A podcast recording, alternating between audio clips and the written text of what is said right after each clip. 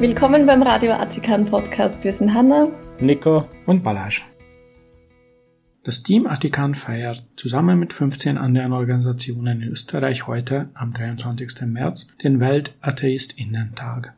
An diesem Tag feiern wir die Idee und auch den Kampf der Atheisten in vielen Teilen der Welt, ein authentisches Leben zu leben, den eigenen Atheismus zu bekennen, ohne die Angst vor intoleranten Regierungen, Mobs und religiösen Eiferern.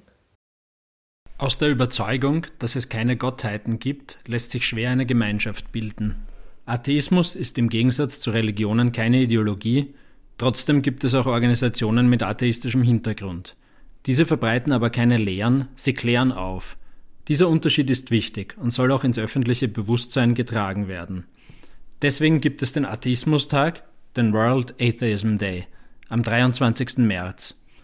Religiöse Weltanschauungen sind täglicher Bestandteil medialer Kommunikation. Menschen, die davon überzeugt sind, dass es keine Gottheiten gibt und damit das weltanschauliche Spektrum im ungläubigen Bereich ergänzen, machen einen substanziellen Teil der Bevölkerung aus. Insbesondere wenn der Teil eingerechnet wird, den ich als funktionalen Atheismus bezeichne. Also wenn Menschen sich zwar nicht als Atheistinnen oder Atheisten deklarieren, aber ihren Alltag ohne Glauben ausrichten. Es ist nur würdig und recht, ihnen auch einen Tag zu widmen. Wir beginnen in der Nachbarschaft in Bayern, in München. Da gab es eine Hausdurchsuchung im Bischofssitz, natürlich in der Sache der sexuell missbrauchten Kinder. In München sowie in anderen Diözesen in Deutschland gab es zwar eine Art Aufarbeitung von alten Missbrauchsfällen, das heißt die Unterlagen über Meldungen über straffällig gewordene Priester, die die Kirchen hatten, wurden an externe Stellen übergeben, zum Beispiel an Rechtsanwaltskanzleien, die sich damit beschäftigt haben und die von der Kirche halt ausgesucht und bezahlt wurden. Neuerdings auch schon an universitäre Gruppen. Und das heißt, es hat schon eine externe Instanz diese Dokumente durchgearbeitet, aufbereitet statistisch ausgewertet. Und speziell in München, wo das Jahr im Jänner 2022 rauskam, gab es dann tatsächlich auch Anzeigen bei der Staatsanwaltschaft. Und diese Staatsanwaltschaft hat jetzt den begründeten Verdacht geäußert, dass es eventuell doch noch Unterlagen gibt, die noch nicht übergeben wurden. Man weiß aus früheren Missbrauchsberichten, dass es diese Unterlagen in einem speziell gesicherten Schrank auch schon in anderen Diözesen gab. Also dieser Verdacht war durchaus begründet. Dass aber im tiefkatholischen Bayern die Polizei wirklich eine Hausdurchsuchung im Zentrum einer Kirche, einer Religionsgemeinschaft und gerade der katholischen Religionsgemeinschaft macht, das war bis jetzt ohne Beispiel und eine wirklich interessante Entwicklung. Übertragen auf Österreich wissen wir nicht, was das heißt, ob sich die österreichische Staatsanwaltschaft deswegen noch heuer oder in fünf Jahren oder in 50 Jahren traut, so eine Hausdurchsuchung zu machen. Das werden wir noch sehen. Das ist schwer einzuschätzen. In Österreich ist ja eigentlich noch nicht einmal diese Aufarbeitung der Missbrauchsfälle wie in Deutschland passiert. Also die Kirche hat ihre Unterlagen bis jetzt mit niemandem geteilt, also mit keinen vertrauenswürdigen Dritten und sitzt halt darauf. Seit einigen Jahren ist ja auch die Regel, dass die Unterlagen in den Vatikan an die ehemalige Glaubenskongregation, die noch ehemaliger Inquisition übertragen werden müssen. Das heißt, es ist einerseits verständlich, dass man in München jetzt nichts mehr gefunden hat. Natürlich hat die Kirche wohl absehen können in den letzten Jahren, dass sie diese Unterlagen am besten los wird. Und ja, das kann natürlich auch in Österreich schon passiert sein. Also in Österreich wartet der Staat, die Staatsanwaltschaft immer noch mit der Aufarbeitung dieser doch potenziell noch nicht verjährten Verbrechen und verlässt sich darauf, dass die Kirche da ihren schönen Prozess mit der Klasnis-Kommission hat, was aber bedeutet, dass nur diejenigen, die jetzt noch leben, die jetzt noch in Österreich sind und die sich durchringen können, so einen kirchlich gesteuerten Prozess zu durchlaufen, dass überhaupt nur diese Fälle erfasst werden.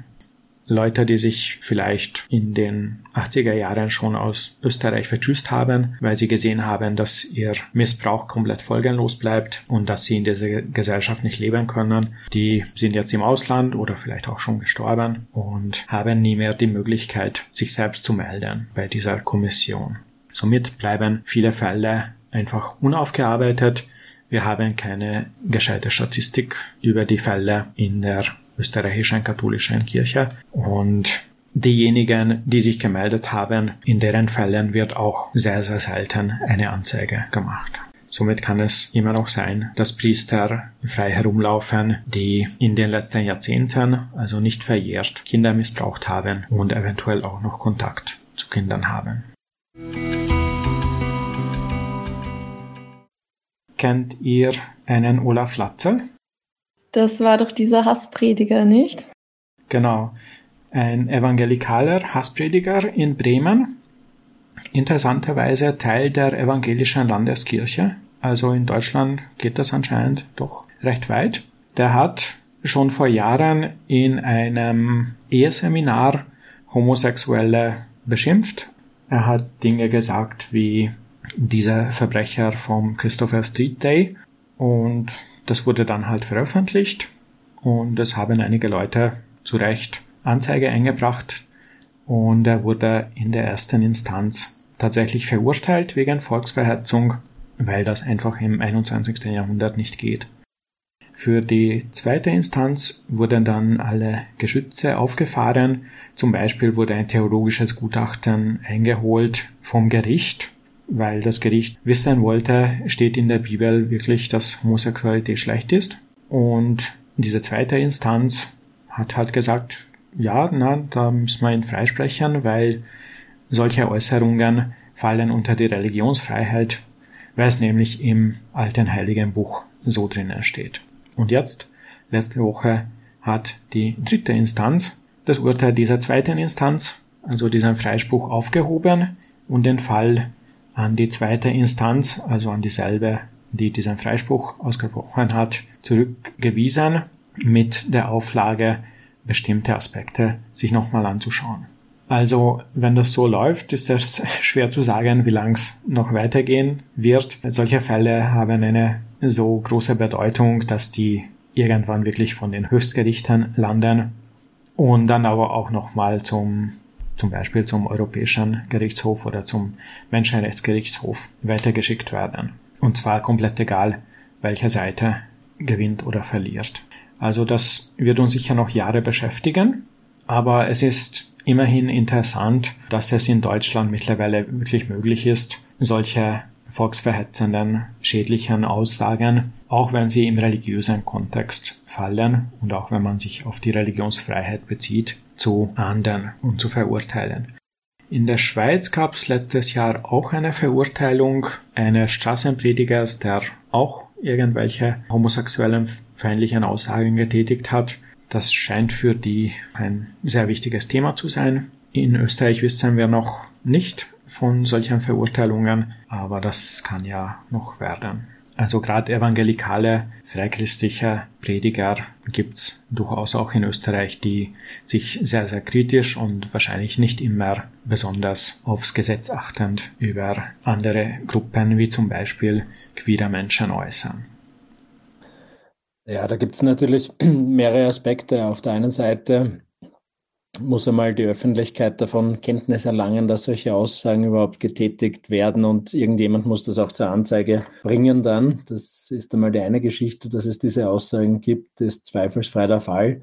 Und dann gibt es wiederum zwei Dimensionen in dem Fall. Das eine ist, dass unter der Prämisse des Rechts auf Ausdrucksfreiheit und Recht auf freie Meinungsäußerung duldbar oder nicht. Und wenn es nicht duldbar ist, gibt es Ausnahmen aus Gründen der Religionsfreiheit, also sozusagen eine Ausnahme, die freie Meinungsäußerung, die beschränkt ist, in diesen Beschränkungen aufzuheben oder nicht. Und der zweite Teil ist auf jeden Fall zu kritisieren. Also wenn, wenn es Gesetze gibt, dann sollten die für alle gültig sein und nicht die Möglichkeit bestehen, sich darüber hinwegzusetzen, weil ich religiöse Gründe geltend machen kann. Und dann ist wieder die Frage, und wir kennen das ja aus anderen Fällen, wem ist es dann erlaubt, diese religiösen Gründe geltend zu machen? Gilt das wieder nur für gesetzlich anerkannte Kirchen und Religionsgesellschaften, also Christen, die sich auf eine Bibel berufen können? Oder gilt das auch für Religions- oder Angehörige einer religiösen Gruppierung, die vielleicht nicht anerkannt ist, vielleicht nicht einmal als religiöse Bekenntnisgemeinschaft? Die könnten ja auch alle möglichen Meinungen zu allen möglichen äh, Lebensentwürfen haben und die in verhetzender Art und Weise kritisieren und die wiederum dürften sich dann nicht auf diese erweiterte Freiheit berufen. Also es ist wichtig, diese Sachen auszujudizieren auf der einen Seite aber es geht ja nicht nur darum, dass das bis zu den Höchstgerichten oder bis zum EGMR geht, der durchaus auch meines Erachtens falsch entscheiden kann, sondern dass hier die, die gesetzliche Ausgestaltung an sich richtig ist. Das ist im Moment gibt es da einfach viele, viele Lücken, die genützt werden können, offensichtlich. Und das alleine ist schon mit einem konsistenten Rechtsbestand nicht vereinbar. Genau.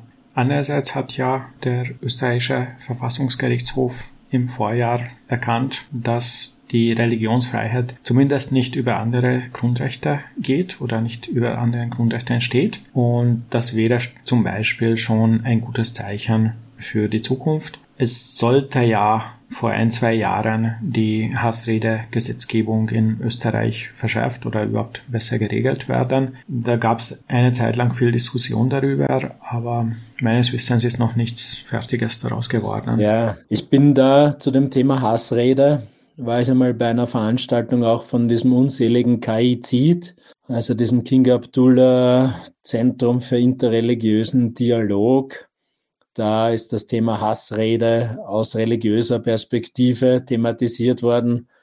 Das war eine sehr unwürdige Veranstaltung. Also da haben vom jüdischen Rabbiner über den, den islamischen Imam bis zu den Christen gejammert, welche Opfer von Hassrede sie nicht sind. Aber das lustigerweise alles in einer oder ironischerweise alles in einer Tonalität, die so vehement äh, und aggressiv war, dass fast schon der Vortrag gegen die Hassrede einer Hassrede gleichgekommen ist.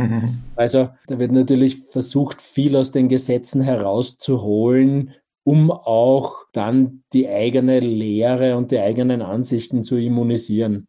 Also ich bin in der Frage recht gespalten. Es sollten die Gesetze möglichst einfach sein und es sollte möglichst viel geduldet werden können, was ja einer sozialen oder gesellschaftlichen Ächtung nicht im Weg steht, aber das Gesetz sollte wirklich das letzte Mittel sein, um jemanden zum Schweigen zu bringen oder jemanden vorzuschreiben, was er oder sie sagen darf und nicht sagen darf. Gibt übrigens, glaube ich, auf meinem Blog irgendwo auf Almnet einen kleinen Bericht über diese Veranstaltung beim KIC. Die können wir dann in den Show Notes eventuell unterbringen, sollte ich den Link finden.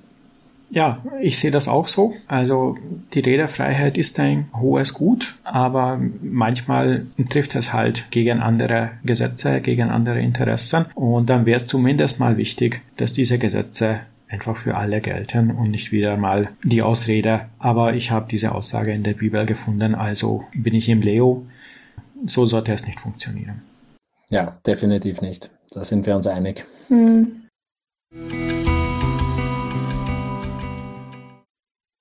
Es ist in den letzten Wochen ein bisschen herumgegangen auf Twitter, dass eine ehemalige berühmte Skifahrerin ins Gesetz zur Ausbildung von SkilehrerInnen reingeschaut hat und dort festgestellt hat, dass Religion ein Pflichtfach ist. Und tatsächlich ist dieses Gesetz so, dass es eigentlich alle Sportausbildungen regelt, also vom Fechten über Schwimmen, über Bademeister, über Reitern etc. Und diese Ausbildungen für die Trainerinnen und Trainer in diesen Sportarten haben alle gemeinsam, dass sie Religion als Pflichtfach beinhalten. Und zwar in einem Ausmaß, dass es zum Beispiel bei Bademeistern so viel Religion an Wochenstunden gibt, wie Erste Hilfe. Das ist natürlich in der Gewichtung komplett absurd. Ich persönlich würde als Bademeister jemanden bevorzugen, der mehr über Erste Hilfe weiß als über Religion. Ich weiß nicht, wie ihr das seht.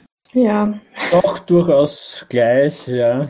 Und es ist auch irgendwie schwer einzusehen, warum man Tennis besser unterrichten kann, wenn man zwei Wochenstunden pro Semester Religion gehabt hat. Es ist auch ein bisschen unklar, wie hier Pflichtfach wirklich definiert ist, weil ja im Lehrplan nur katholisch und evangelisch als mögliche Religionsfächer überhaupt angeführt sind und geregelt sind. Das heißt, kann sich eine atheistische Person, kann sich eine buddhistische oder muslimische Person überhaupt abmelden von diesem Pflichtfach? Das steht im Gesetz nicht drinnen typisch Österreich und anscheinend ist dieses Gesetz auch schon seit wirklich seit Jahren nicht geändert worden. Also das ist jetzt keine neue Sache. Wahrscheinlich wurde das einfach ignoriert oder es wird halt angeboten als sozusagen Freifach und wer Lust hat, geht hin, aber niemand wird damit behelligt. Aber wenn man das Gesetz wirklich ernst nimmt, dann haben wir quasi halbe Theologinnen und Theologen am Schwimmbeckenrand. Ob das jetzt sinnvoll ist, kostentechnisch, ob es notwendig ist, dass 22-Jährige oder wenn jemand sich mit 30 entscheidet, so ein Sportstudium zu machen, da nochmal in Religionsstunden zu gehen und das dann staatlich finanzieren zu lassen, das sehe ich nicht unbedingt als wirklich sinnvoll an. Wissen wir, warum diese Anforderung im Gesetz steht. Das müssten wir fast einmal nachrecherchieren, wer das für notwendig befunden hat, dass hier Religion verpflichtend unterrichtet wird. Irgendjemand wird sich dabei etwas gedacht haben. Das wird eine Kombination aus Lobbying und Tradition sein. Ja, also wenig überraschend wird es ziemlich sicher das sein. Mhm. Seit Maria Theresia oder nicht, oder unter Maria Theresia oder zur Zeit Maria Theresia der verpflichtende Schulunterricht eingeführt worden ist und Religion dort an erster Stelle stand, wurde das bislang nicht anders gehandhabt. Ich glaube, Religion steht immer noch als erstes Fach auf allen Schulzeugnissen drauf. Mhm.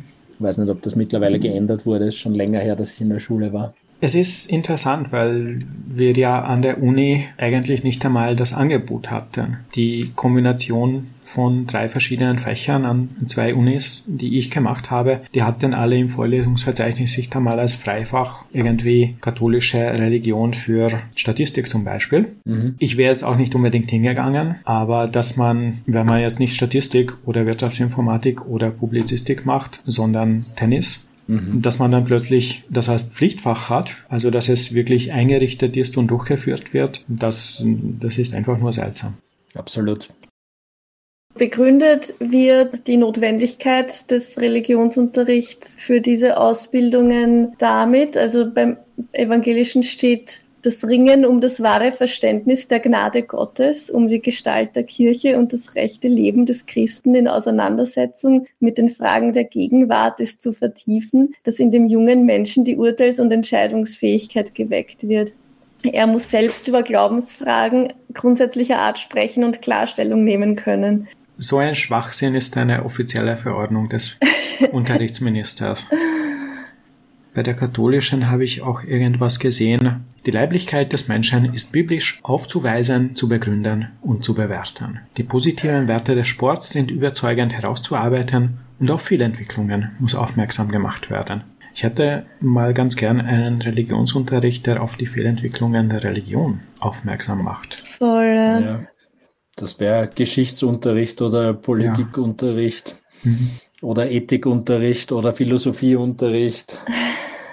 Das ist auch schön. Selbstkritische Religionsunterricht, den müssen wir noch lange suchen. Wobei es natürlich immer die Erzählungen gibt, ah, unser Religionslehrer, der war so super, der hat sogar auf die schlechten Seiten hingewiesen. Hm? Das ist genau. schön, da hatte man Glück. Das ist auch schön. Der Religionsunterricht soll darlegen, dass Sport kein Religionsersatz sein kann. Also die ganzen Rapid-Fans, die sagen, Rapid ist unsere Religion, die haben das offensichtlich falsch gelernt. Die werden das auch sicher anders sehen. Also solche Aussagen sind wirklich sehr klar das Ergebnis von Lobbying beziehungsweise vom Angebot an die Kirchen, diese Teile einfach selbst zu schreiben. Und dann macht halt jemand im Auftrag des Staates, nämlich der Unterrichtsminister, seinen Stempel darunter und das, das ist wirklich unerhört. Es ist ja eine billige, billige Marketingfläche natürlich auch für die Religionen, sich einfach hier einen Zugang zu verschaffen, durch den sie viele oder zumindest eine weitere Anzahl von Menschen erreichen können in ihrer, nennen wir es mal, Missionierung oder Marketing würde man sagen Churn Retention mhm. zur Prävention der Abwanderung der Anhänger und Anhängerinnen. Genau, aber da, da fragt man sich halt auch wieder, warum gibt's das Angebot zum Beispiel bei der Soziologie gar nicht, während es gerade bei Sport halt sogar Pflichtfach ist oder als mhm. Pflichtfach beschieden ist, wenn das wirklich so wichtig ist. Also da fanden irgendwann vor Jahrzehnten Diskussionen statt, die wir heute wirklich nur mehr als komplett absurd bewerten können. Das war's auch schon für diese Folge. Wenn ihr Feedback oder Kommentare oder Drohungen für uns habt, ihr könnt das gerne hinterlegen auf den diversen Plattformen, wo ihr diesen Podcast hört oder auch im Chatroom, der unter dieser Folge auch verlinkt ist oder in unserer Signalgruppe oder per E-Mail. Also es gibt ganz viele Möglichkeiten, uns eure Meinung zu sagen zu diesem Podcast und zu dieser Folge. Und jetzt bleibt uns nur mehr, uns zu verabschieden und uns fürs Zuhören zu bedanken. Ciao. In diesem Ciao. Sinn, danke fürs Zuhören.